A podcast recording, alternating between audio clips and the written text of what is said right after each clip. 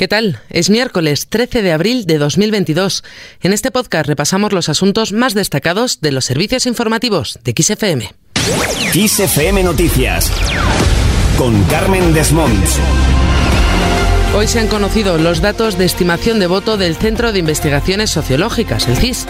Así, según los datos recogidos este mes de abril, el PP ha recortado la distancia que mantenía con el PSOE hasta 3,1 puntos, toda vez que el barómetro se ha elaborado después de que los populares eligieran el pasado 2 de abril a su nuevo presidente, Alberto Núñez Feijóo.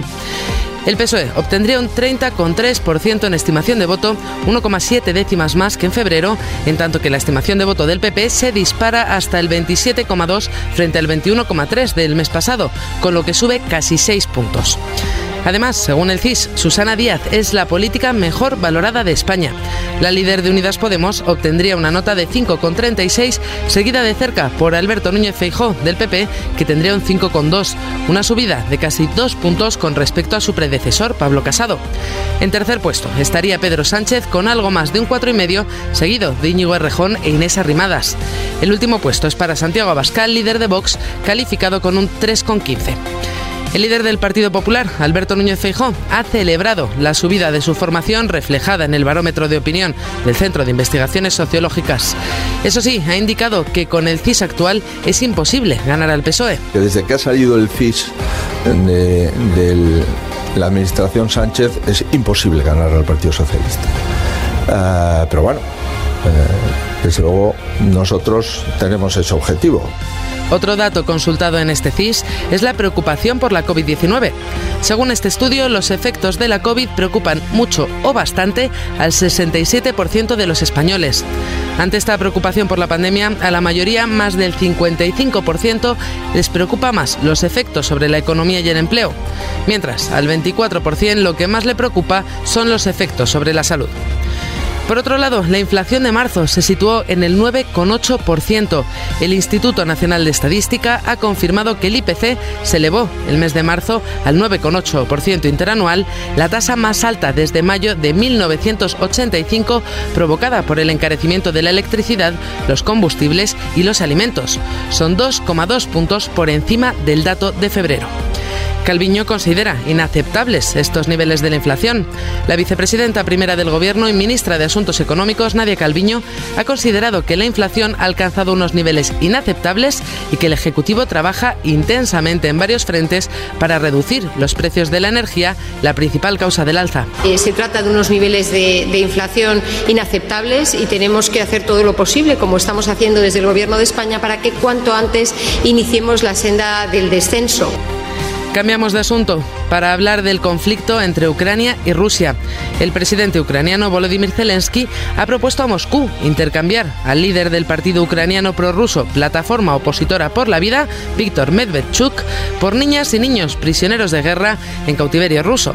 Mientras tanto, Rusia ha condenado la detención del político acusado de traición. Eso sí, el Kremlin se ha desmarcado afirmando que Medvedchuk no tiene relaciones entre bambalinas con Moscú. El portavoz del Kremlin, Dmitry Peskov, ha señalado que de haberlas tenido, el político ucraniano habría abandonado el territorio antes del comienzo de la invasión rusa. Además, Vladimir Putin, el líder ruso, ha asegurado que no teme un bloqueo energético. Sigue así, desafiante ante las sanciones y los intentos de aislamiento por parte de Occidente.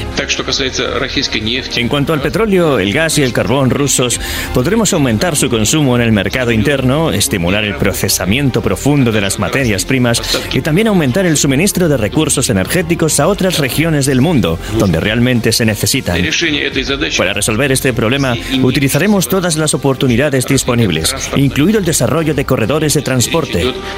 Además, estamos hablando del ferrocarril latitudinal del norte.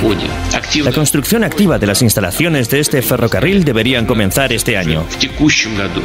Mientras tanto, la Unión Europea ha aprobado 500 millones más para financiar el envío de armas a Ucrania. Así pues, desde que empezó la invasión rusa, los países europeos han destinado ya 1.500 millones a este objetivo. El alto representante de la Unión Europea para Asuntos Exteriores, Josep Borrell, ha dicho que este nuevo envío responde a que Rusia está preparando una ofensiva en el este de Ucrania, por lo que hay que ayudarles, ha dicho, a defender su territorio y población y evitar más sufrimiento. Volodymyr Zelensky, por su parte, ha hablado en la misma línea que el presidente de Estados Unidos, Joe Biden, que calificaba las actuaciones rusas en Ucrania de genocidio. Zelensky ha dicho que se debe llevar ante la justicia a los verdugos rusos. Es especialmente importante llevar ante la justicia a una nueva generación de verdugos rusos. Y esto debe hacerse ahora. Mientras tanto, los ataques rusos han impedido hoy la apertura de los corredores humanitarios. Las autoridades ucranianas anunciaban este miércoles que no podrían abrirlos para la evacuación de civiles y el suministro de productos básicos debido a los bloqueos y las violaciones del alto el fuego de las tropas rusas. El alcalde de Mariupol, Vadim Boichenko, ha asegurado que no dejan entrar a nadie a la región para que el mundo no sea testigo de lo que está ocurriendo realmente. Han cometido delitos. Ahora cerraron la ciudad. No dejan entrar a nadie. ¿Por qué? Para ocultar las pruebas de los crímenes. Dejamos este asunto para hablar de la COVID-19. Así, el número de casos confirmados y muertes provocadas por la COVID continuó bajando en el mundo en la última semana. Todo, de acuerdo a los datos publicados hoy en el informe epidemiológico semanal de la Organización Mundial de la Salud. Se trata de la tercera semana consecutiva en la que ambos indicadores decrecen a un ritmo en los últimos siete días del 24 y del 18% respectivamente. No obstante, la OMS se ha mostrado preocupada ante la relajación de las medidas de contención de la COVID-19. La Organización Mundial de la Salud ha advertido de que la relajación de las medidas para evitar su propagación, así como la reducción de las pruebas de diagnóstico, podría afectar a la capacidad global para monitorear la evolución del virus. Además, la OMS ha decidido mantener la propagación de la COVID como una emergencia sanitaria internacional o pandemia porque dicen no es el momento de bajar la guardia. Hablamos ahora de turismo. Estamos en plena Semana Santa y la DGT ha activado la segunda fase de la operación salida, que ha arrancado esta tarde a las 3. A lo largo del día se han sucedido las retenciones que han llegado a ser kilométricas y ha habido varios accidentes en las carreteras españolas. Este flujo de movimiento se está dejando ver en las cifras de turismo, que poco a poco se aproximan a los niveles prepandemia.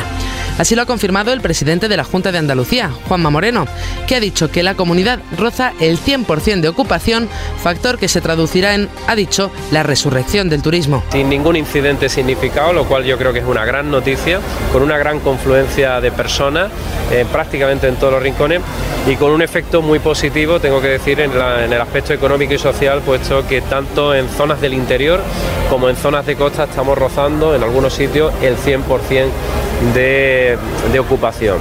Y eso va a ser pues prácticamente podríamos hablar de la resurrección de nuestro turismo.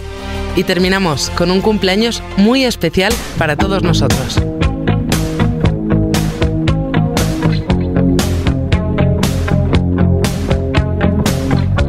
Hoy, 13 de abril, Kiss FM ha cumplido 20 años. Comenzó sus emisiones regulares un día como hoy, a las 12 del mediodía.